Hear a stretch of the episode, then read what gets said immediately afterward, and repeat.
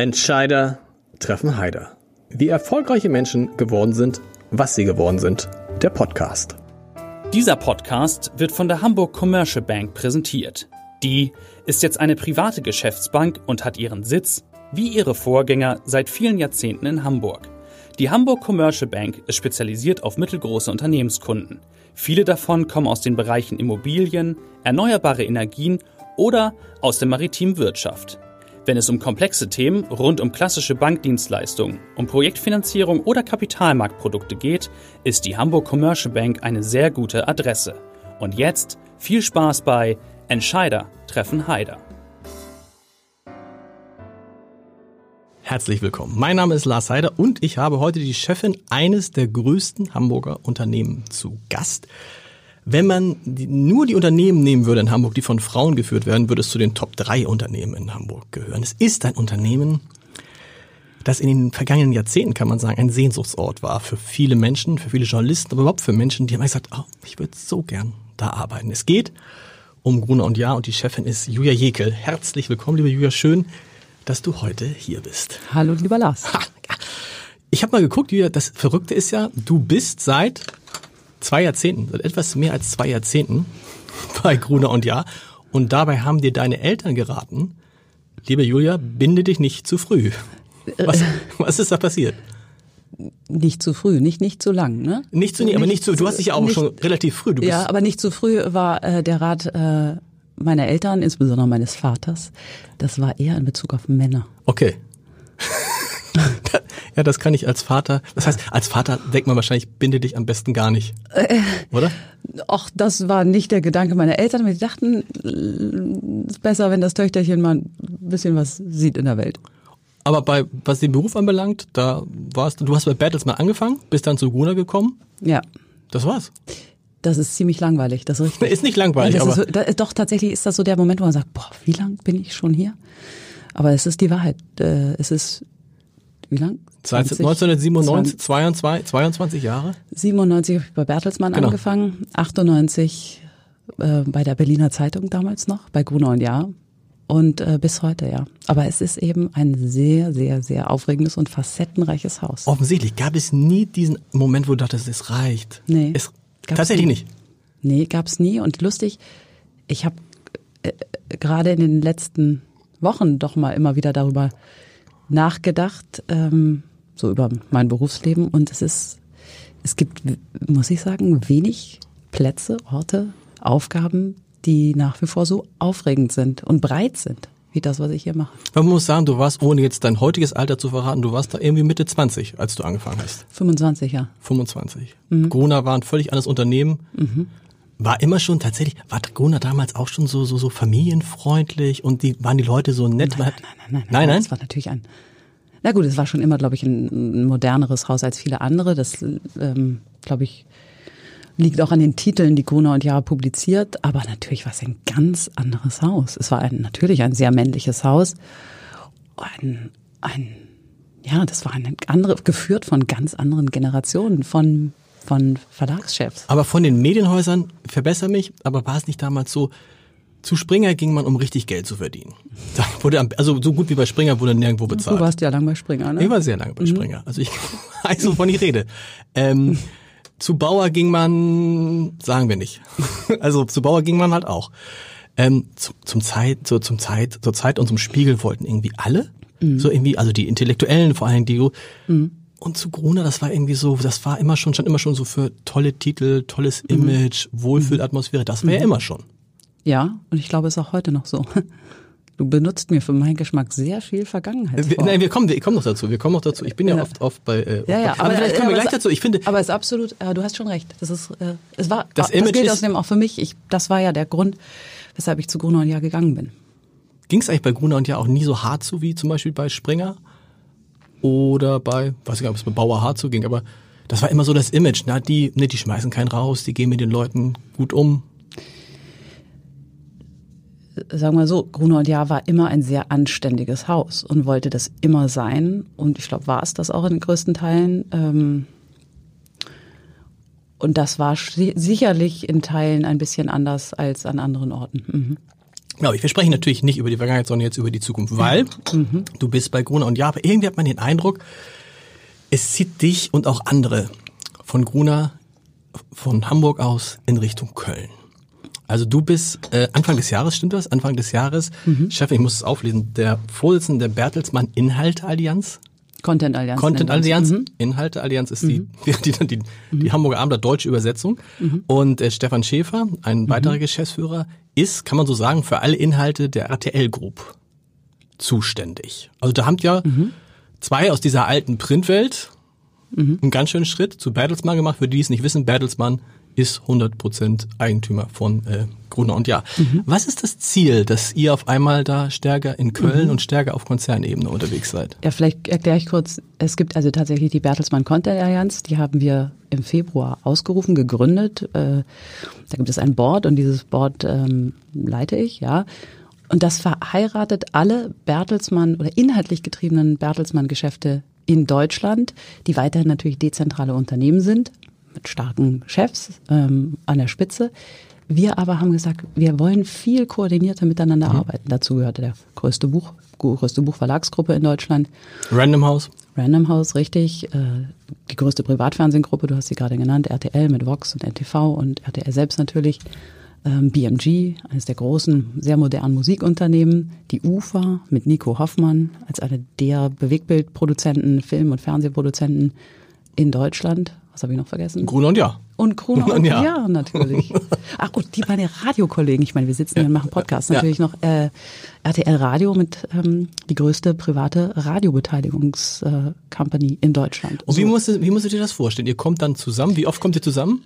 Lass mich kurz ja, okay. erklären, warum machen wir das Ganze? Äh, das hätten wir ja schon seit tausend Jahren machen können. Ne? Aber es haben sich im Grunde zwei Dinge verändert. Zum einen da draußen dass die Kraft der großen Digitalplattformen, der ähm, Facebooks, Googles, Amazons, Netflix und so weiter, ähm, die uns schlicht, ich muss sagen, die, die Augen geöffnet haben und erinnert haben daran, auf was für einem Schatz wir sitzen. Mhm. Ein unfassbar kluger, origineller, witziger Inhalt, an, führend eigentlich in fast allen Segmenten können wir uns nicht gegenseitig helfen, unterstützen, miteinander gemeinsame Geschäfte machen? Ähm, und dann hat sich gleichzeitig natürlich noch was an der Spitze der Unternehmen verändert. Da sind Menschen, die in dem Miteinander eine gewisse Lust verspüren, Dinge gemeinsam zu gestalten. Und das ist meine Aufgabe, dieses, ich sag mal, Orchester ein bisschen zu koordinieren und zu orchestrieren. Ähm, und im, im Besonderen mein Kollege Stefan, äh, als Teil unserer Geschäftsleitung bei Gruner und Jahr, Stefan Schäfer, ist in einer Doppelfunktion Teil von Gruner und Jahr und gleichzeitig ist er, genau wie du das gesagt hast, Chef der, der Sender sozusagen bei RTL. Also RTL als ein Element, aber natürlich eines der sehr bedeutenden, starken Elemente der Allianz. Was haben die eigentlich gesagt bei RTL, dass auf einmal da die Printler einfielen? Und euch gesagt haben, so, hier sind wir, Print ist ja eine riesen Erfolgsgeschichte, jetzt erklären wir euch mal, wie Fernsehen geht. Ja, siehst du, genau, das, das ist eigentlich das Schöne, dass sich genau dieses Denken irgendwie gewandelt hat und dieses Gefühl von, wer ist der Tollere, wer ist der Größere, wer ist der Mächtigere, ähm, ich, ich will das nicht komplett negieren. Natürlich gibt's das noch hier und da, aber wir denken nicht mehr so. Und okay. ich glaube, so hat auch bei RTL oder in der Mediengruppe, wie sich die Kollegen nennen, keiner gedacht, sondern haben gemerkt, ah, da ist eine Truppe, die vielleicht einen kleinen Beitrag dazu leisten kann, ähm, uns noch weiter zu kreativer zu machen, zu ermuntern und so weiter und einfach nach vorne zu gehen. Und ich glaube, so wie ich das in den letzten Monaten erlebe, ist das im Miteinander wirklich echt spannend und cool. Wie oft trefft ihr euch in dieser Runde? So im Schnitt alle vier Wochen mal. Wir saßen gerade vor ein paar Tagen wieder zusammen und haben äh, in Berlin zusammengesessen und das sind Runden, da sitzen die Geschäftsführer, sitzen drei, vier Stunden zusammen fast eigentlich ohne Agenda. Okay. Äh, und dann sagt einer, Mensch, ich habe eine Idee. Wie ja, wollen wir uns das machen? Und dann mhm. guckt man, also nehmen wir mal ein einfaches Beispiel, um es plastisch zu machen. Das gab's jetzt schon. Also Gruner und Ja sagt, wir machen was mit, wir machen Magazin mit Barbara Schöneberger. Barbara. Ja. Und dann würde man sagen, okay, können wir mit der auch einen Film, können wir mit der auch einen Film ja, machen? Ja, oder ich will ein, ein plastisches okay. Beispiel nehmen. Äh, gerade startet die Polar-Edition äh, Arctic Drift Mosaik. Weil gerade muss man immer vorsichtig sein bei Podcasts. Ich sag's nur für die, die zuhören. Stimmt. Kann das sein, stimmt. dass Außerdem, ich war noch also, nicht mal korrekt mit gerade. Sie ist auch schon gestartet, okay. ist auch egal. Also es gibt also, eine Polar. Die gibt genau. es. Es ist die größte äh, Expedition äh, in die Arktis in der Geschichte. Riesig, gigantisch. Und äh, so kam der Kollege Nico Hoffmann und sagte, Mensch, wir haben eine Chance da mitzumachen, exklusiv das zu begleiten. Aber es war klar, alleine schaffen wir das nicht. Wir haben uns zusammengetan. Gruner und Jahr schickt Reporter, ähm, Nico Hoffmann schickt ein Fernsehteam, ähm, was haben wir noch? Die Buchkollegen begleiten die, das ganze Projekt mit drei Büchern. Wir machen einen Podcast dazu mit der Hilfe der, der Radiokollegen. Und nur so haben wir es geschafft, der exklusive Partner in Deutschland zu werden. Und sowas entsteht, ehrlich gesagt, einfach in diesen Runden. Oder wir sitzen mit Podcasts hier. Ja. Ich will jetzt nicht, nicht langweilen, aber ähm, Ich weiß, ihr macht doch Podcasts. ja, und zwar fett, Ja. weil wir Ja, einfach ja. gesagt haben, meine Güte, ein so spannendes Medium. Wir beide sitzen jetzt hier zusammen und man merkt schon, es ist einfach ein, es ist ein tolles Medium. Du bist in dem Ohr drin, du bist im Herz drin, es ist nah. Ein dynamisches Medium. Und lass uns doch zusammentun und alle Kräfte bündeln und nicht alles nur halbgar machen, äh, sondern richtig groß. Insofern haben wir auch die Audioallianz gegründet und dazu eine eigene Plattform Audio Now. Hast du für dich, das ist, das ist gleich Und das entsteht ja, da. Das entsteht eben. da, okay. Ja, ohne, ohne viel, ich sag mal, ohne viel PowerPoint, ohne viel, oh mein Gott, man müsste mal, es ist sehr, Und sehr, viel, es wird einfach, es geht gar nicht darum, so, wo, sparen, hemdsärmlich. wo sparen wir jetzt und so. Es geht einfach Nein, um nein, nein. Inhalte. Es ist- Was machen wir an neuen Projekten? Genau, es ist wirklich ein Chancenbündnis. Das ist jetzt kein blöder PR-Sprech, sondern es ist so. Es ist, wir machen nur die Dinge, wo einfach mehr für den, den Einzelnen drinsteckt. Gibt es da schon die nächste, eine große Idee, für die Gruner in den letzten Jahren viel, viel Lob bekommen hat? Mhm. War die Geschichte mit den Personality-Magazinen. Drehen jetzt irgendwie viele nach, aber ihr war die ersten, Mhm. mit Barbara war das erste, dann kam Guido, äh, JWD, äh, äh, Hirschhausen. Mhm. Sehr gut. So, Wohlleben, Wahnsinn. Äh, so, gibt's da schon die erst eine große Idee jetzt fürs nächste Jahr? Wo für alle zusammen, für Fernsehen? Nee, ja, Gibt es? wir haben, wir haben wirklich, wir haben echt viele, viele, Ja. viele Ideen, ja. Ich zwinkere gerade. Ja gut, okay. Das wir werden, er jetzt wir lassen uns, wir lassen uns, wir lassen uns überraschen. Podcast, lass uns über Podcast Mhm. reden. Denn was du sagst, stimmt ja. Das, was ist, was ist für dich das, das Erstaunliche an diesem Format? Warum ist es so erfolgreich? Ich habe eine, ich habe eine These. Tatsächlich Mhm. erlebe ich die Menschen, die hier in dem Podcast sind, äh, sie sprechen ganz anders. Mhm. Sie sprechen anders, als wenn man Interviews autorisieren lässt. Es ist lustig. Es ist, genau, du sprichst leichter. Ähm, es ist ein wahnsinnig, ja, also ich will fast sagen, intimes Medium. Man ist sich Total. sehr, sehr nah. Ähm, und man ist aber auch dem Zuhörer sehr nah. Ich, sehe, ich erlebe es ja selbst, wenn ich irgendwie mm, laufen gehe oder wenn ich einfach nur spazieren gehe und im Ohr mit einem Kopfhörer jemanden so nah dran habe, das macht was mit einem und das ist gleichzeitig, man ist sehr konzentriert drauf und kann trotzdem was anderes nebenbei machen beim Hören. Also es ist und in der Produktion kann es sehr easy sein, je nachdem, was man für eine Form von Podcast wählt. Es kann easy sein, und- ja, es kann easy sein. und Es ist eben tatsächlich so, dass man die Leute anders erlebt. Und wenn, hat neulich einer gesagt, wenn Hören das neue Lesen ist, dann sind Podcasts die neuen Zeitungen und Zeitschriften. Ja, es ist ja auch interessant, dass gerade die, die unsere, ich sage jetzt mal, Lars, unsere Gattung ähm, sehr gut unterwegs ist im Podcast. Nehmen wir mal die New York Times äh, mit The Daily macht im Grunde den größten, bekanntesten, erfolgreichsten Podcast und ähm, viele andere Verlagshäuser sind da wirklich gut unterwegs. Was erhofft ihr euch? Erhofft ihr euch neue Werbeeinnahmen vor allen Dingen oder erhofft ihr euch neue Zielgruppen? Zuallererst haben wir äh, eine neue Form des Geschichtenerzählens Ja. für uns entdeckt. Und wirklich so denken wir. Wir denken ja sekundär dann darüber, was kannst du damit machen. Und ich glaube, danach entsteht beides, was du sagst. Ähm, ein neuer Kontakt zu einer neuen Zielgruppe oder zu der, vielleicht auch zur gleichen, aber auch zu, sicherlich auch zu jüngeren Zielgruppen. Ähm, und auch sekundär glaube ich, dass das später auch mal äh, interessante Geschäftsmodelle sich dahinter verbergen können. Wobei Oder das Ziel ist tatsächlich. Leute ranzuholen, die eben nicht mehr lesen. Das ist das, Ja, das ist der, das oder der zusätzlich. Ja. Also einfach in anderen Formen. Ich meine, beim Bügeln kann ich nur nicht lesen. Das stimmt. Ja? Was hörst du denn? Gibt es Podcasts, die du so besonders gern hörst? Es kommt Sternkreim natürlich. Äh, ja, also was ich wirklich wahnsinnig gerne jetzt einmal von uns gehört habe, war unser Faking Hitler Podcast. Ja. Den kann ich echt empfehlen. Er ist sch schockierend unterhaltsam. Man kann doch tatsächlich, das ist oh, der Hammer, man kann aus einem Fehler, kann man noch ein riesen, ja, ein riesen Produkt aber machen. weil die Kollegen eben die Tonbänder ähm, Klar. gefunden haben, muss ich sagen, wir wussten gar nicht, dass es die gibt. Von Gerd Heidemanns, dem Redakteur, der das ganze Elend betreut hat beim Stern und auch dann mit angeleiert hat.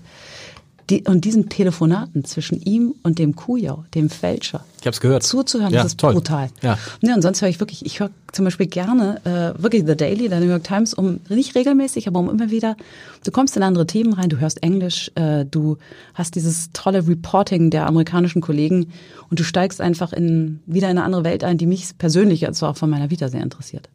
Ähm, interessant ist ja immer eine Lehre für uns alle, dass der Podcast der New York Times, den heute alle loben, im ersten Jahr ein totaler Flop war. Ist das so? Es war so. Also sie wollten ihn nach einem Jahr ab, äh, aufgeben. Ja, ja, es Ja. war, glaube ich, ein Mann drauf und dann nach, nach einem Jahr äh, äh, sprang er an die Spitze. Man braucht ein bisschen Geduld. Hast du die, habt ihr bei euch die Geduld mit Podcasts? Man erlebt ja oft so gerade im Zeitungsbereich, dass dann irgendwie nach zwei Wochen schon einer fragt, sag mal, kann ich mal ein paar Zahlen haben und äh, wie sieht's Nee, aus? Was macht die Vermarktung? Nee, die haben wir im, im Gegenteil. Wir geben jetzt wirklich Gas. Und ich glaube, keines äh, der Projekte muss sich innerhalb kürzester Zeit jetzt irgendwie monetarisieren, sondern wir legen einfach los. Oder Interess- haben losgelegt. Interess interessant ist, dass du ja solche Podcasts hörst, ähm, weil, ich weiß nicht, wisst ihr, wisst ihr CEOs und so eigentlich die Kaufleute eigentlich, dass manchmal sich Journalisten so ein bisschen über euch äh, so Sp- Späße erlauben? Wisst ihr das? Du wahrscheinlich nicht. Ich bei dir nicht. Gedanken ich nie. Aber ich muss sagen, zum, zum, zum fremden Eigenbild, ich würde mich ja nie als Kauffrau bezeichnen. Naja, sonst, naja, was Nein, sonst? wir- ja, wirklich nicht. Ich bin keine studierte Betriebswirtin. Ich bin auch in meinem Lebenslauf immer an der Grenze zwischen Redaktion und Verlag Genau. oder vielen Redaktionen unterwegs gewesen. Deshalb würde ich mir, fühle ich mich gar nicht angesprochen. Aber was sind Nee, denn wollte die sagen, also dann, dann die, Vorurteile, nee, nee, keine Vorteile, keine Vorteile. Es ist so, ich, ich kenne, ich, es soll Chefredakteure geben, die machen sich, wenn sie dann ihr Jahresgespräch mit ihrem CEO haben, ähm, machen sich den Spaß und fragen den CEO, wie, wie ihm denn diese und diese Geschichte toll, äh, wie ihm denn diese und diese Geschichte gefallen hat. Und er hat sie nicht gehört oder Nein, die gelesen? nie erschienen ist. Oh. Die nie erschienen ist. Und dann ist natürlich das Tollste, wenn der sagt, das, Leute, War super. das war das Beste. Mhm. Was ich damit meine, du hast den Ruf, dass du sehr viel liest, dass du dich sehr viel mit dem Produkt Mhm. beschäftigst. Ähm, hast du den Eindruck, das tun alle, die in Verantwortung sind, in Verlagen? Du, weiß ich. nicht. Sprecht ihr, nee, wie ist es, wenn man sich so unter CEOs gesagt. trifft? Man spricht man auch mal über, spricht man über Themen, über Inhalte, über Podcast oder nur über Zahlen? Och, das muss ich sagen, leider heute sehr viel über Strukturen und, Genau. und, und glo global galaktisches und tatsächlich bei solchen Gesprächen wenig über einzelne Produkte, das stimmt. Aber das ist, mein Leben ist ein anderes. Ich glaube wirklich, dass du an der Spitze eines Verlages nur gut sein kannst, wenn du eine Liebe dafür hast. Wenn Du musst ja, also du liest den Stern, du liest klar. die Brigitte, ja klar. Klar, ich meine, ich kann nicht immer alles lesen, ist ja Klar. logisch, aber äh, ja, intensiv. Ich habe gerade, nein, ich, wir wollen ja nicht so ak- aktuell sein bei Aber- einem, bei einem long-lasting, hoffentlich long-lasting Podcast, aber ja, ich greife auch am liebsten zum Telefonhörer, weil ich gerade irgendwas auf Stern Online Paid gesehen habe, wo Okay. ich dachte, das funktioniert noch nicht so richtig, aber es all, das macht das macht Laune. Ja. Die Frage, warum ich das so einleite, ist natürlich die Frage, ähm, die natürlich Chefredakteur auch immer umtreibt. Wären Chefredakteure nicht eigentlich die, die an der Spitze von, du bist ja so eine, so eine, so eine, so eine Mischfigur. Wolltest du sagen Twitter? Wollte ich nicht sagen. Gut. Kurz vielleicht doch.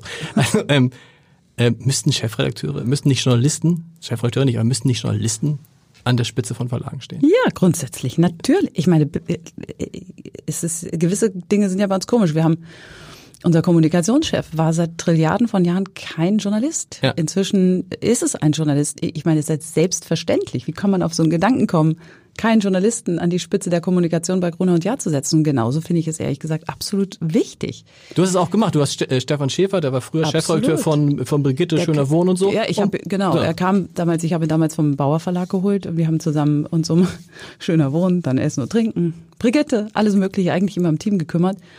Ähm, Und ich habe eben gesehen, wie ein, ein, ein Mann an meiner Seite, Stefan, eben mh, inhaltlich denkt und gleichzeitig unfassbar unternehmerisch sein kann. Ja. Und das war schon immer so. Ich meine, es war bei Augstein so, es war bei, bei Springer so. Habt ihr das Warum soll jetzt? das plötzlich anders genau. sein? Also Nein, aber es glaube, ist ja in vielen, in vielen Verlagen ist es so. ja, Gibt es eine klare also Trennung persönlich zwischen. glaube ich, das ist einfach nicht gut. Ich glaube, du musst in einem solchen Haus, ein Haus, das von Kreativität lebt. Klar müssen wir auch in Strukturen und so weiter denken. Klar haben wir intensive Effizienzthemen und sowas. Aber du musst ein Gefühl für das haben, ob du was du was du herstellst. Genau. Das ist nun mal das Erzählen von Geschichten, das Recherchieren, das neugierig sein ähm, und das ist unser Job. Habt ihr das öfter gemacht eigentlich? Also habt ihr öfter Journalisten in kaufmännische Verantwortung genommen? Ja. Vielfach. Also f- äh, äh, zunehmend. Eigentlich war das etwas, was es früher, ganz früher bei Gruner und Jahr gab. Im Grunde sind wir einmal zurückgegangen in die in die Historie. War Henry Nann beides? War Henry Nann sowohl wirtschaftlich als auch publizistisch verantwortlich? Kann, also es wirkte auf jeden war sogar, äh, das ist richtig, Ich glaube, das ja, war ja. so. Äh, ich denke dann an Doppelspitzen, also Anne Volk bei der Brigitte. Sie war Chefredakteurin der Brigitte und Geschäftsführerin. Funk beim Stern. Ähm, äh, ach, da gibt's viele, Viele, okay. ähm, die sozusagen beides miteinander verheirateten. Und da, an das haben wir uns eigentlich erinnert. Heute ist Horst von Butler als Beispiel der Chefredakteur von Kapital, der lange Jahre bei Financial Times Deutschland gearbeitet hatte. Horst ist heute auch Geschäftsführer, sein eigener. Ähm, und ist auch noch zusätzlich für Elf Freunde, für Business, äh Quatsch, für Business Punk verantwortlich und so weiter. Und wir haben damit gute Erfahrungen gemacht. Äh, Es gibt, aber- ja, Punkt. Punkt. Du hast ja selber Geschichte und Politik studiert, so wie ich auch. Äh, Ehrlich? Ich habe Geschichte und Politik, aber ich auf Lehramt.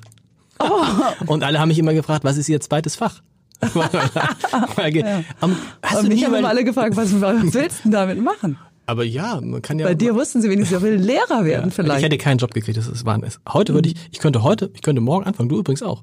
Wenn man wollte, könnte man morgen so als Quereinsteiger, als Lehrer anfangen. Noch nicht in Hamburg, aber in MacPom Ja. zum Beispiel. Ja. Aber was ich fragen wollte, warum bist du da nicht Journalistin geworden?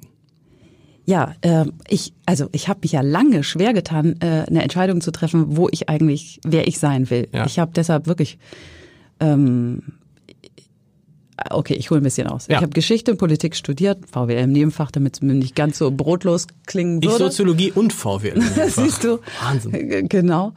Äh, Und ja, es waren die Themen, die mich interessiert haben. Ich habe mich insbesondere für amerikanische Außenpolitik interessiert, ähm, internationale Beziehungen und so weiter. Und gleichzeitig bin ich dann, ich bin dann nach, äh, im Studium nach England und nach Amerika gegangen. Und äh, diese Welt dort hat mich wahnsinnig beeindruckt, wo ich erlebt habe, dass Leute, die wilde Fächer studieren, Musikwissenschaft, Theologie, eben auch Geschichte und so weiter. Sie landeten bei McKinsey, sie landeten im Investmentbanking. Das war nicht meine Welt, aber es war für, mich sehr interessant zu sehen, wie offen diese Kultur war. Und das hat mich angeregt. Gesagt, was will ich eigentlich machen? Ähm, Und ich wollte die, die inhaltlichen Dinge dachte ich verbinden zu können mit etwas Unternehmerischem, wobei ich gar nicht wusste, was Unternehmer sein ist. Ich komme aus einer Familie, die hat überhaupt nichts mit Alles Unternehmer Ärzte. Alles. Ärzte. Ja, alles. Opa, Oma hat in den 30er Jahren Medizin studiert. Alles. Die, die wirklich, äh, das, ich sag mal, Unternehmertum im Sinne von auch Geld verdienen im großen Stile war da kein Thema. Und dieses Miteinander hat mich wirklich interessiert und dann konnte ich jahrelang mich wirklich nicht entscheiden und hatte obskure Positionen bei Financial Times Deutschland. Also wenn ihr lachen wollt, es ist, ich, ich hieß unter anderem äh, recht lange stellvertretende geschäftsführende Redakteurin, Deputy Editing Manager. Uh. Wow. Und genau das war, okay. äh, und dann habe ich irgendwann eine Zeit in der Redaktion gearbeitet, nein, im Verlag, war aber Chefin von Redakteuren und habe redaktionell gearbeitet für so Beilagenprodukte. Äh, Wir hatten eine absurde Konstellation, weil ich eben immer so mm, mich nicht richtig entscheiden konnte. Und irgendwann kam der Moment, wo ich dachte, okay, jetzt links rum oder rechts rum. Du musst jetzt mal, willst du nur schreiben oder willst du was anderes tun?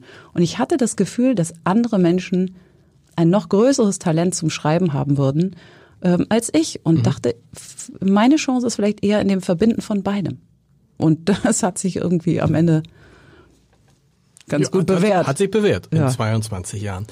Ja. Es stimmt, du hast, du hast so ein paar große Namen gesagt. Früher war ja Gruner auch immer der Hort von ganz großen Journalisten. Also Henry Nann ist der größte. Man hat so den Eindruck, so auf den einzelnen großen Journalisten kommt es euch aktuell nicht mehr an. Viele, du nickst schon mit dem Kopf, die meisten großen Titel, also insbesondere auch der Stern, werden von Teams geführt. Da gibt's keinen, Mhm. der letzte ganz große, so war Dominik Wichmann, vom Namen her, Mhm. lange bei der SZ, großes.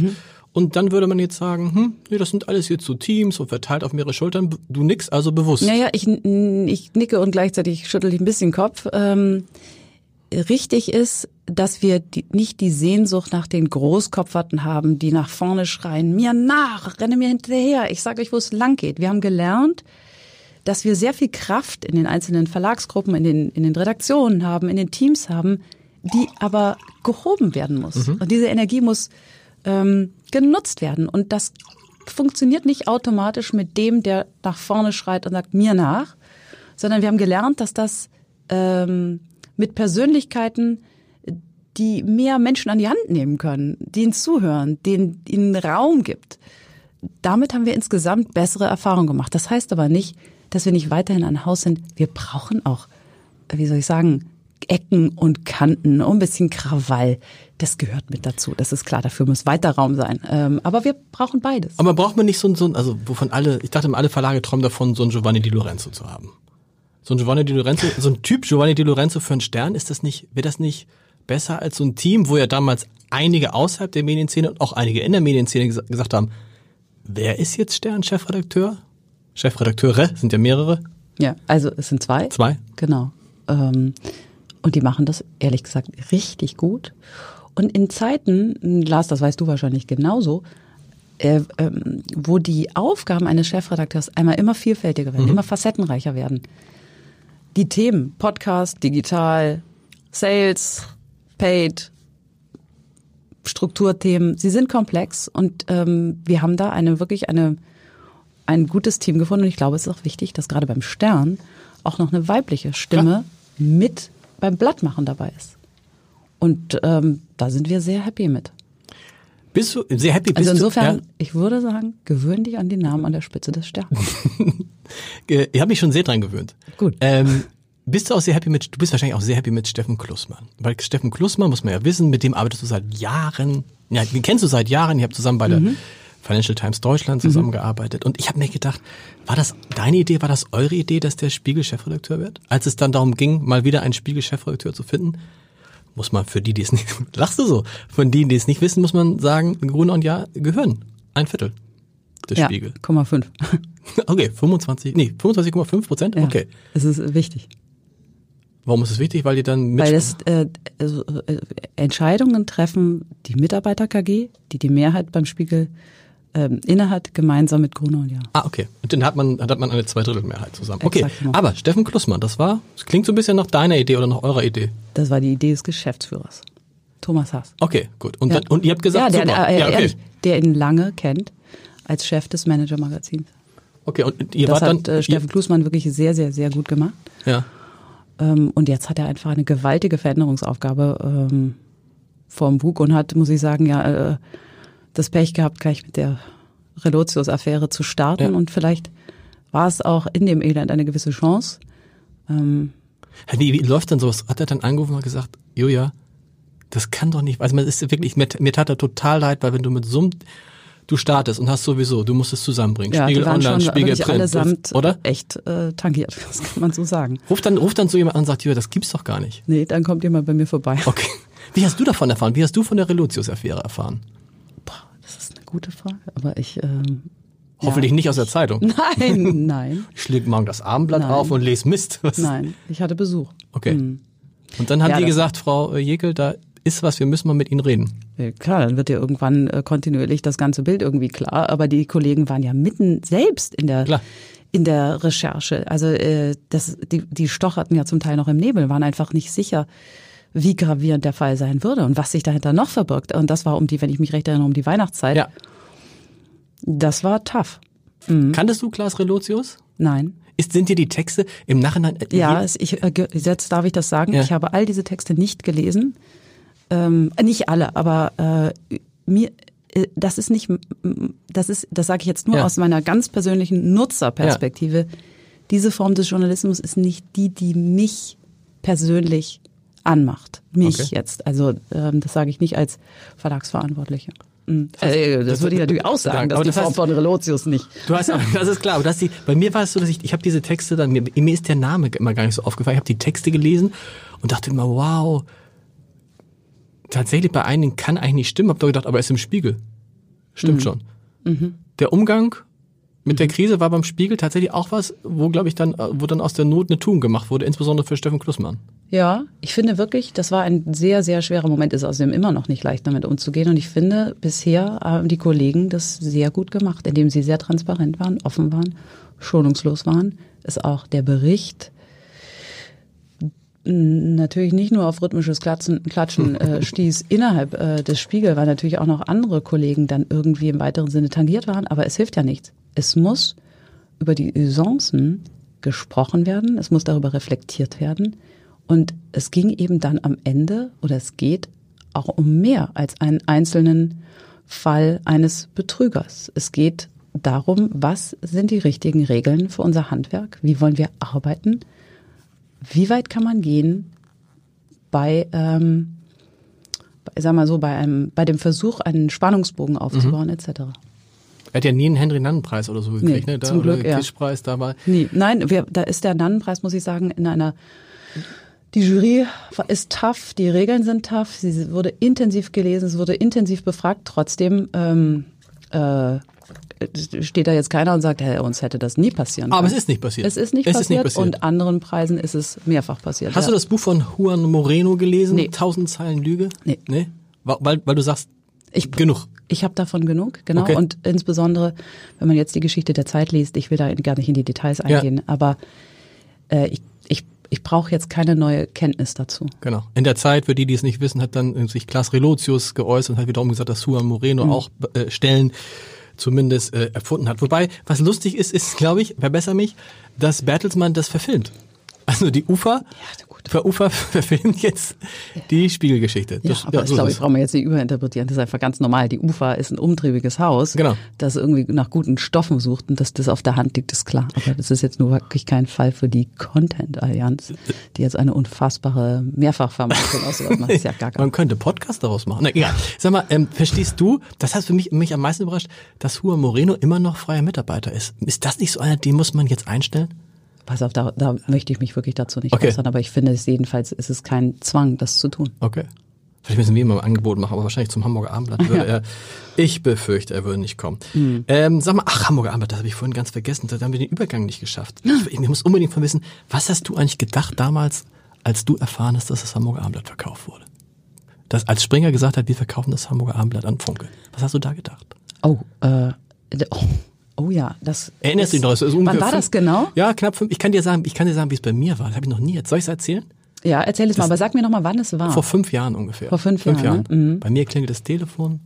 Matthias Döpfner. Da geht man ran. Mhm. Ah, Heide, wie geht's Ihnen? Ich wollte Ihnen nur sagen, wir haben das Hamburger Abendblatt verkauft. Mhm. Und aber ist alles nicht schlimm, machen Sie sich keine Sorgen. Jan Bayer, Mhm. ein anderer Vorstand, kommt gleich. Tür geht auf. Jan Bayer kommt rein. Herr Heider, haben Sie schon gehört? Das Abendblatt ist verkauft. An die Funke Mediengruppe. Aber alles nicht gut. Kommen Sie mit. Ihr neuer Chef wartet schon im äh, siebten Stock.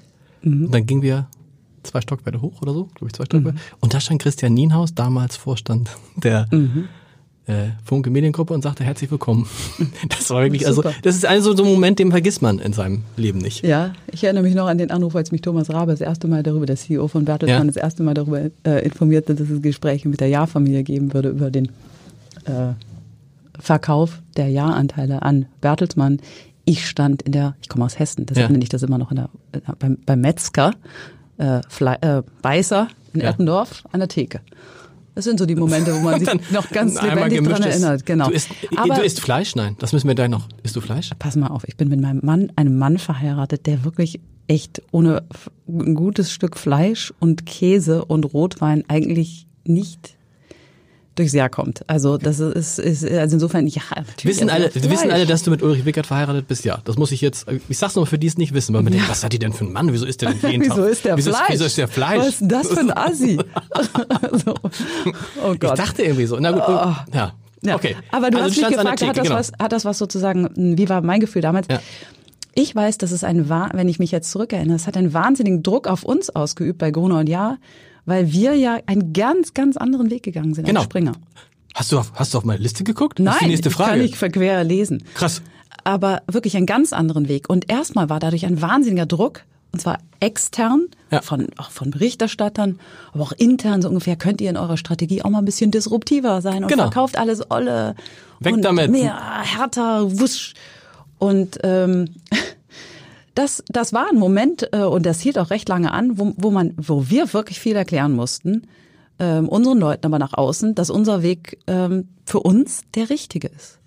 Und aus heutiger Sicht, gerade in, in, in Zeiten, ja doch großer Turbulenzen bei vielen anderen Verlagshäusern, kann ich nur sagen, sind wir sehr, sehr glücklich, dass wir den Weg eingeschlagen Aber haben. das finde ich interessant, weil das wird tatsächlich die Frage hier. Ich lese sie dir Ich vor. kann's wirklich nicht sehen. Der Verkauf des Abendblatts, der Ja. hört zu, Bild der Frau, sollte auch ein Signal sein. Seht her, wir trennen uns von der alten Printwelt. Richtig. Das kann man so machen, man kann es aber auch so machen Ja. wie ihr. Nämlich versuchen, die Redaktion auf dem Weg der digitalen Transformation Mitzunehmen. mitzunehmen. Warum habt ihr euch dafür entschieden? Jetzt- das ist doch irre, oder? Gerade, ja, das ist Magic. Das ist schon, aber, aber warum, das ist tatsächlich ja die Frage. Das eine ist weg, die Alten weg, Ja. die können's nicht. Euer Weg ist ja tatsächlich der anstrengendere. Ja, der anstrengende, auch glaube ich der langsamere, der mühsamere und ich glaube für uns der viel bessere, der nach für uns Ja. der viel bessere, der nachhaltigere, da am Ende auch der lustvollere. Ähm, wir sind wir sind ein Haus voller wirklich vieler vieler starker Marken gewesen. Als Ja. wir äh, übernommen haben, als ich übernommen habe, äh, 2012, wusste ich, das Haus war in gewisser Turbulenz, wusste nicht so richtig, wo es hin sollte, hatte jetzt nicht den richtigen Plan, wo es weitergehen sollte. Wir waren digital, muss man einfach sagen, damals unterbelichtet aus verschiedenen Gründen. Äh, Aber es trotzdem war klar, wir haben eine echt, wir haben eigentlich überall marktführende Marken und eine breite Klaviatur. Also wir sind im, ich sag mal, in den harten, in Geo, äh, in der Wissenswelt, ähm, Kapital, Stern gut unterwegs, äh, GeoNG und so. Und auf der anderen Seite, wir sind in den leichteren, lifestyleigen, äh, unterhaltenden Segmenten überall stark. Da haben wir eine andere Ausgangsbasis. Ähm, und wir haben schnell gemerkt, wir wollen nicht der digitalste sein, äh, weil wir weiter glauben, dass man auch mit Print noch gute Geschäfte machen Klar. kann, aber eben anders. Hat sich ja auch hat sich ja auch gezeigt genau. bis heute, genau. Und trotzdem wollen wir sehr digital sein. Wir glauben nur, dass es eben nicht diesen Anachronismus sozusagen gibt. Und wie du richtig sagst, der Weg war der mühsamere und ich glaube, äh, der etwas längere und ich glaube, der nachhaltige. Ich will nicht sagen der nachhaltigere, der für uns nachhaltige. Und es hätte, glaube ich, zu Gründer nicht gepasst, weil tatsächlich dann wir irgendwann, wenn ihr jetzt richtig, also ihr habt ja auch, ist ja nicht so, dass ihr nicht Stellen abgebaut habt, aber auf eine andere Art und Weise. Ja, als viele andere, ne? absolut. Also Also, so, ne? wie, wie, das geht auch. Wir haben auch weiter solche Genau. Themen. Die werden uns nun mal ähm, im äh, Mediengeschäft weiter, ah, wie auch in vielen anderen Branchen, muss Natürlich. man dazu sagen. Das ist ja immer das, was ich immer den Kollegen sage, die sagen, oh, im Medienbereich Das ist es so schlimm. Nein. Sag ich, geh doch mal zur Deutschen Bank. So, Absolut. ich meine, es ist ja eh- letztlich ist egal, wo du Absolut. hingehst, überall oder Absolut. ne, LKW-Fahrer, Taxifahrer, das ganze Programm. Genau. Also es sind überall riesige Veränderungen. Genau. Ich finde es interessant, dass das ist eigentlich das Abendblatt damals auch Gruner angeboten worden. Nee. Äh, also das weiß ich nicht. Vielleicht nicht? vielleicht auch, vielleicht damals. Äh, ich, Auf, auf Eigentümerebene ist kann mir jedenfalls sein. nicht bekannt. Das wäre es noch gewesen. Ja, ähm, Aber ähm, er hätte gut zu uns gepasst. hätten wir. Hätten wir. Und Lars, du auch? Oh, so, an dieser Stelle, sehr gut, sehr wir gut. nein, nein, nein, nein, sehr, sehr gut. Ich muss noch ein bisschen persönlich werden, aber nicht zu persönlich. Nur nicht zu persönlich. Nein, nein, nein, nein, nein, nein. Du hast ja das ja rausgelassen, mit wem du verheiratet bist. Ich wäre nicht, darauf- ich wäre darauf nicht gekommen. Entschuldigung, ich habe nur über Fleisch gesprochen. Ist, aber ist, ja, also, warst du mal Vegetarierin? Nein. nee. Aber äh, also, äh, ich esse gerne Fleisch, aber ich esse auch wirklich äh, natürlich das in Maßen. Aber das ist, das ist ich bin ja, das, ich, ich habe da jetzt ja äh, so einen rabiaten Auftrag, äh, weil ich ja seit 30 Jahren Vegetarier bin, also lange vor der Fridays for Future Bewegung. Ich bin seit 30 Jahren Wie Vegetarier. ist das denn passiert? Ich mag kein Fleisch. Ah, Das ist ganz einfach, ich mag kein Fleisch. Und äh, aber ich bin jetzt, ich werde jetzt radikal, ich versuche mich da auch zu radikalisieren. Ähm, und ich stelle halt immer wieder fest, dass Leute sagen, ja, wir essen nicht mehr so viel Fleisch. Und dann fragst du aber, was heißt das? Und dann haben die vorher dreimal am Tag, nämlich morgens, mittags, abends Fleisch gegessen. deshalb, deshalb ich, ich, suche, ich suche immer Verbündete. Ich suche in Hamburg Verbündete. Es gibt ja in Hamburg dieses berühmte Mathieu-Mal, da warst du auch schon mal. Dein, Ja, dein Mann hat da mehrmals. eine tolle Rede gehalten, mehr, mehr, mehrmals. Und da habe ich ja mal gefragt, da sitzen ja so 300, 350 Leute, unterschiedlich aus unterschiedlichen Bereichen. Da habe ich mal gefragt, wie viel denn vegetarisch bestellt haben. Ich war der Einzige. Nein, Also da aber das hat sich aber trotzdem total geändert. Null! Es Doch! Ist, nein! Doch! Ich habe es in einer eurer Zeitung gelesen. In eurer, eurer Zeitung. In Beef, oder wo hast du gelesen? ja, schlimm genug, wenn man sowas rausgibt. Da geht's ja schon los. Nee, aber jetzt mal ehrlich. Was glaubst du, wie viel Prozent der Deutschen ernähren sich vegetarisch? Nicht vegan, vegetarisch. Kein Fisch, kein Fleisch. Wie viel Prozent der Deutschen? Was schätzt du? 15 Prozent? Siehste, es sind sechs. Ah ja. das Und es sind weniger als Großstadtphänomen, ne? 2010. Also es ist irgendwie, aber es, das ist aber eigentlich nicht, was ich sagen wollte. Aber es hat mich doch jetzt, wir beide sind ähnlich alt. Du bist deutlich jünger als ich ein bisschen noch, aber wir sind ähnlich alt. Gar nicht so. Pass auf. Und ehrlich gesagt gehören wir beide zu einer Generation, du verbesserst mich jetzt immer, wenn ich was behaupte, was gar nicht stimmt. Wir gehören zu einer Generation, die fanden es früher total cool, bis 22 Uhr zu arbeiten und im Büro zu sitzen. Und wir haben den nächsten Firm Firmenfeier entgegengefiebert. So. Und jetzt, wenn ich mir heute die jungen Leute, man muss es ja also ich nicht aus meiner Sicht, nicht aus deiner Sicht, aber die jungen Leute angucke, stelle ich fest, die sind ganz anders. Und ich frage mich, was haben wir eigentlich falsch gemacht? Was war eigentlich mit uns los, dass wir so unglaublich gern da so lange gesessen haben und die Leute heute, ich weiß nicht, wie es bei euch ist, ob bei euch anders ist, wenn fertig ist, gearbeitet ist fertig. Man trinkt auch mal gern Bier zusammen, aber muss auch nicht so oft sein. Und selbst bei Feiern geht man rechtzeitig nach Hause. Stimmt, hat sich radikal Brutal geändert, oder? Ich meine, gerade wenn man mal auf Gruner und Jahr guckt, wurde da getrunken. Mein Gott. ah, interessant. Ist das so, ja? Natürlich, und das ist heute wirklich anders. Also äh, ehrlich gesagt, die Weihnachtsfeiern sind bei uns immer noch äh, 150 Liter Gin. Ich meine, die Zahl ist unfassbar. Mit wie vielen Leuten ist die Frage? Naja, ich glaube, es ist die größte. Nur der Vorstand. So als Hamburger Abendblatt-Chefredakteur, Ja. so, ich ja. gleich mal ein Superlativ, Ja. ein Hamburg-Superlativ raushaut. Ich glaube, es ist die größte Weihnachtsfeier Hamburgs. Okay. Äh, ja, da, gut, da trinkt man dann schon genug Gin. Aber insgesamt hat sich das wirklich verändert. Das stimmt. Die Leute sind einfach, achten mehr auf sich und ihr Leben. Und ich finde das auch okay. Und Ja. ich versuche auch ein bisschen davon zu lernen. Ich komme gerade mit dem Fahrrad hierher. Ähm, also ich fahre überwiegend mit dem Fahrrad, wenn es geht, ins Büro. Ich will auch frische Luft. Heute früh habe ich, ich musste eine Rede ähm, erarbeiten und da hat mein, mein lieber Kollege äh, Toni gesagt, Mensch, Julia, der hat mich gestern Abend dran erinnert, mach das doch zu Hause. Ähm, da kannst du doch besser denken, lass Ja. nicht alle in Ruhe. Stimmt, habe ich gemacht, war wunderbar. Ja, und das ist schon ein, ein anderes Arbeiten und ich finde es ein, ein wirklich Gewinn an Freiheit. Ja, aber ich frage mich, wann, wann, wann hat sich das eigentlich gedreht?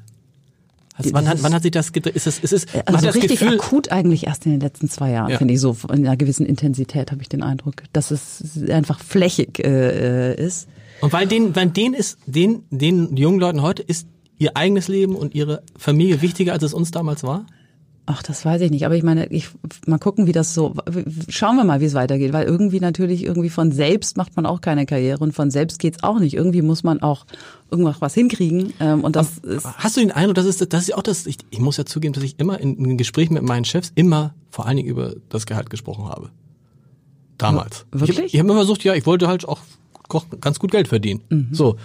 Und wenn ich heute mit jungen Leuten spreche, die kommen von selber gar nicht drauf. Mhm. Die sprechen über ganz, also da geht's so, was ist hier mit Teilzeitmöglichkeiten? Was ist Mhm. mit Homeoffice, was ist mit Sabbatical, was ist mit welches Handy? Aber Mhm. so, das Gehalt kommt ganz am Ende und dann, ja, ist gut. Naja, das aber Bei euch irgendwie- anders. Das erlebe ich durchaus auch anders. Okay. Aber richtig ist, wie sie die Statussymbole verändert haben. Also bei uns ist heute The Hottest Shit die Black Mamba. Ähm, also das ist diese ultimative Bahncard, mit der du irgendwie das Ah, okay, ganze cool. Jahr quasi ohne Ticket durchs Land fahren kannst. Das verhandeln die finden Leute raus? Leute, wir sind gerade dabei, darüber nachzudenken, ehrlich gesagt, was man damit macht. Wir haben noch keine Antwort darauf. Aber das finden Leute echt richtig spannend. Was überlegt ihr da, das- dass Leute, dass jeder eine, naja, dass du das anbieten kannst, statt ich brauchst einen Firmenwagen. stimmt. Wir bauen gerade neu ähm, und denken gerade darüber nach, wie viele Garagenplätze brauchen wir eigentlich noch. Das sind so die Fragen, wenn du jetzt fünf, zehn, 15 Jahre, 20 Jahre weiter guckst. Ja, das ist schwer heute zu beantworten. Nur eines ist uns klar, weniger als heute. Klar. Vielleicht Hm. braucht man gar keine mehr. Naja, das glaube ich nicht. Wir brauchen auch noch Pendler, also die einfach ähm, von weit herkommen. Das müssen wir auch noch möglich machen. Ja. Ich habe mich auch gefragt, nicht auf meine Fragen immer durch. Ich habe mich auch Ich gefragt. kann echt gar nichts sehen. Ich muss ja irgendwo hingucken. Ich Ich, sehe dich nicht hinter diesem Mikro. Du bist versteckt. Ich Ja, sehe immer nur so ein Monster-Mikro hier. Ich habe mich auch gefragt, also jetzt von mir aus, ob es auch ein bisschen stark mit Eitelkeit zu tun hatte, dass wir es damals irgendwie cool fanden, wichtig zu sein und Journalisten zu sein und abends bis in die Puppen. Dass das heute, dass diese Art der Eitelkeit den Leuten heute nicht mehr wichtig ist. Ja, aber das, äh, dafür gibt's andere Formen von Eitelkeit. Also äh, das ist, also ich glaube nicht, dass die Welt jetzt deshalb automatisch total viel besser ist. Aber ja, war halt so. So und jetzt anders. Ist doch schön. Ist schön. Wenn ich bei euch bin bei Gruner und ja, das ist, da muss, da bin ich immer wieder äh, fast schon erschrocken. Ich bin so alle zwei, drei Monate bin ich da und ich habe das Gefühl, die Leute, die da rumrennen, werden immer jünger. Und ich befürchte, beim nächsten Mal wird man mir einen Stuhl anbieten. So. Ja, So. aber das stimmt. Ja, aber was Ist habt wirklich ihr, so. Wo Unser sind die Durchschnittsalter Alten? ist- Wo ist, wie ist euer Durchschnittsalter? Ich, warte mal, ich glaube, das ist inzwischen 38. Also es war wirklich jung. Ja. Das ist wirklich was jung ist denn, was habt ihr mit den, was habt ihr mit den Alten? mit über 50 Jahre Ja. Geschichte. Mhm. Was habt ihr mit, mit den Alten gemacht? Wo sind die? Ne, Also wir, also erstens, wir haben noch genügend ältere Mitarbeiter. Das ist auch gut so. Ja. Ähm, ich habe an so vielen Stellen erlebt, wie, wie das Alter wirklich nicht dafür relevant ist, wie munter im Kopf man ist, wie sehr man sich auf Neues einlässt. Wirklich an so vielen Stellen. Da fallen mir tausend Beispiele ein. Aber insgesamt sind wir natürlich so viel digitaler geworden. 30 Prozent unserer Geschäfte sind inzwischen digital und es wächst ja weiter. Und natürlich sind das, ist das eine völlig andere Generation. Und das sind Leute, die einfach jung sind. Ja. Und unglaublich, täuscht Und das? ich glaube- Sehr viel Frauen. Ja, ich, Also- ich, wir sind einfach, du hast ja deine Eingangsfrage nach äh, Attraktivität des Ja. Arbeitgebers ähm, die Frage gestellt. Und das Interessante ist, dass wir zu einem wieder, muss ich sagen, sehr, sehr attraktiven Arbeitgeber geworden sind. Woher wissen wir das? Wir merken das auch ganz besonders im Kontext Bertelsmann. Da sind ja, gibt's tolle Nachwuchsprogramme, Creativity, Entrepreneursprogramme und so weiter, hochattraktiv. doll ausgebildete Leute. Und ganz viele von diesen jungen, super ausgebildeten Leuten wollen zu uns kommen, obwohl sie wissen, dass die Aufgabe hier schwer ist, dass wir das Umfeld nicht leicht ist, aber weil sie einfach diese Idee einer Transformation im Running Business hinzukriegen, echt spannend finden und wissen, dass sie hier zupacken können, dass sie schnell in Verantwortung kommen und große Aufgaben übernehmen können und einfach was machen können. Und das ist interessant und deshalb glaube ich verjüngt sich das Haus auch weiter. Mhm. Ich fand interessant bei den äh, Volontärsgesprächen, bei den drei Volontären, die wir fürs Hamburger Abendblatt genommen haben. Weißt du was? Auf die Frage, warum sie zu uns kommen, was alle drei gesagt haben, mhm. weil es sinnvoll ist, was ihr macht. Ja.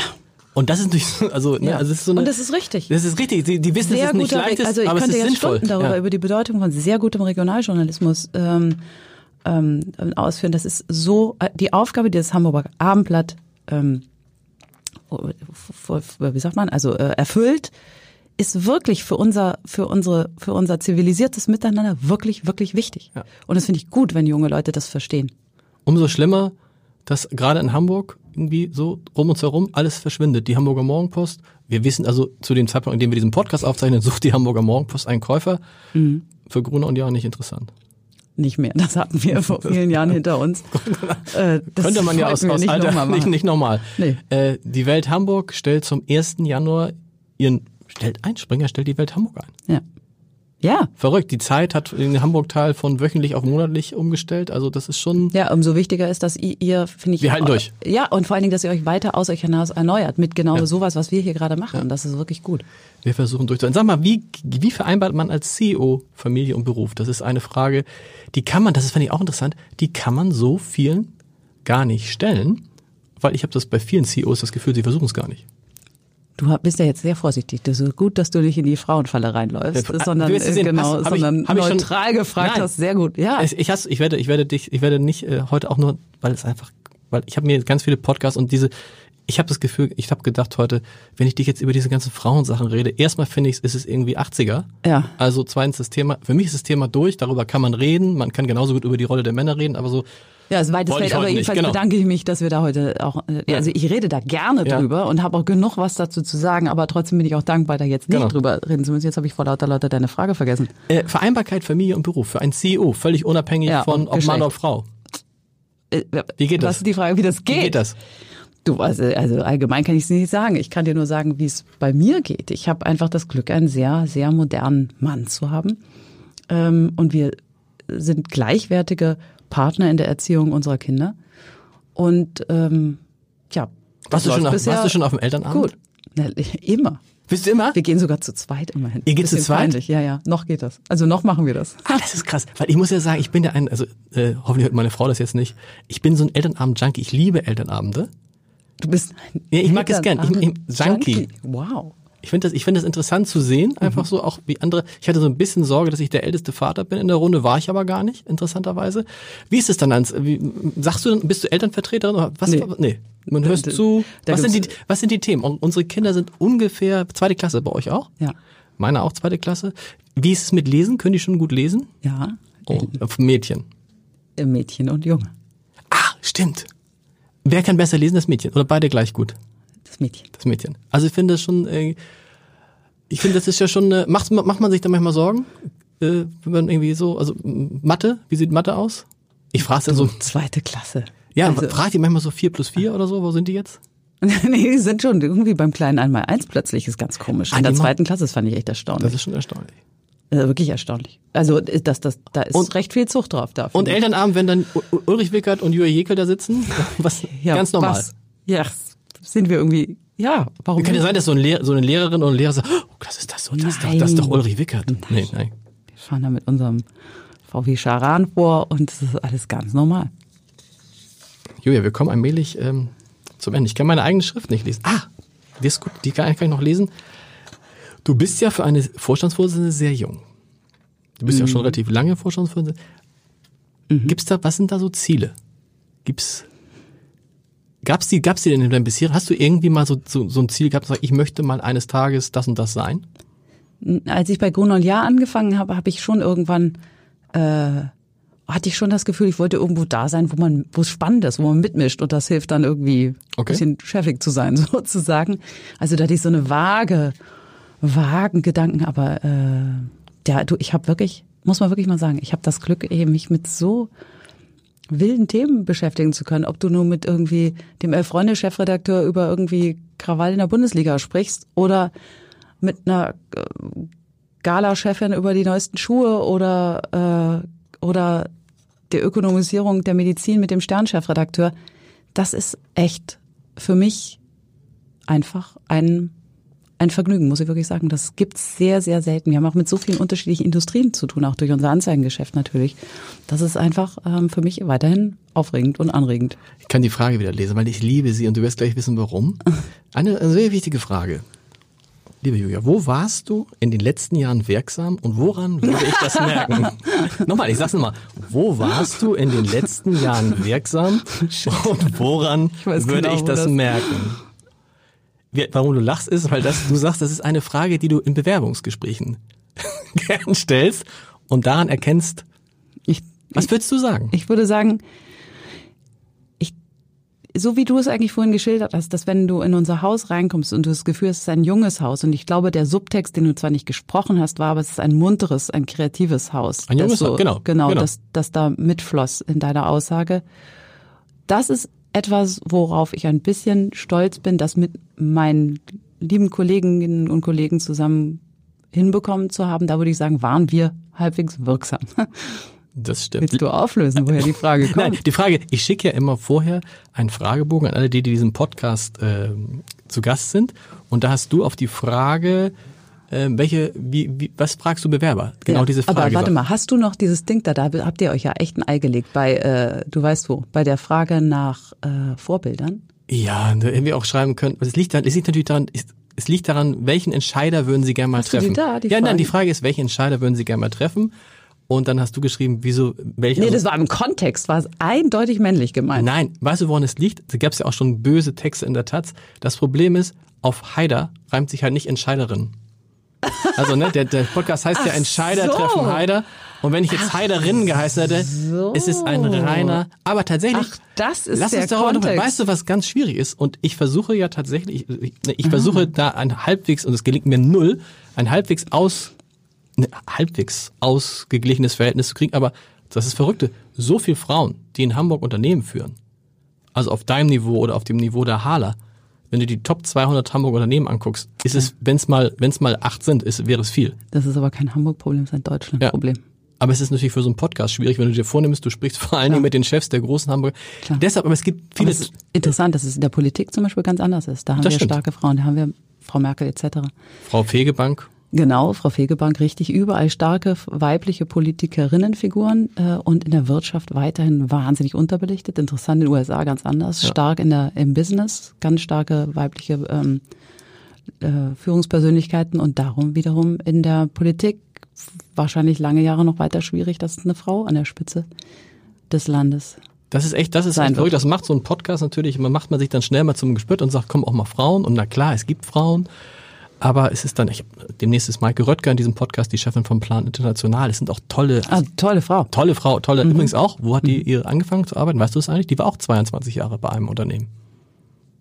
Beim Hamburger Beim Hamburger Abendblatt. ist es verrückt? Ja. So. Alle, allerletzte Frage. Du hast eine Sache, die hat mich geschockt in dem Fragebogen. Dann auf die Frage Stärken und Schwächen hast du gesagt, du bist hart, aber herzlich. Du bist hart. Nee, ich, äh, ich habe danach nochmal drüber nachgedacht, ob das eigentlich falsch formuliert war. Äh, ich, ich bin gern klar und ich bin gern mutig. Vielleicht ist hart zu, zu intensiv, aber ich glaube, die, die Paarung ist wichtig. Herzlich. Ich bin herzlich und klar. Das zumindest möchte ich sein. Okay. Und das, ähm, finde ich, tut eigentlich im Miteinander eigentlich ganz gut. Da mhm. fällt mir was ein, das, das passt vielleicht dazu. Stimmt es, dass es mal die Anfrage gegeben hat, warum Gruner und Ja eigentlich nicht mehr beim Hamburger Presseball ist? Und dann hast du, glaube ich, relativ klar gesagt, gut, was sollen wir da? Also, ne, das ist halt nicht mehr, ist ja nicht, vielleicht nicht ganz falsch. Das, äh, das, das, das ist so eine Antwort, die hart ist, aber klar ist, ja. Klar ist. Ja, manchmal hilft's ja einfach, Dinge auszusprechen, finde ich. Das ist auch im Miteinander äh, gut. Mhm. Lieber Jürgen, vielen Dank für den Besuch. Dankeschön, hat Danke, Spaß gemacht.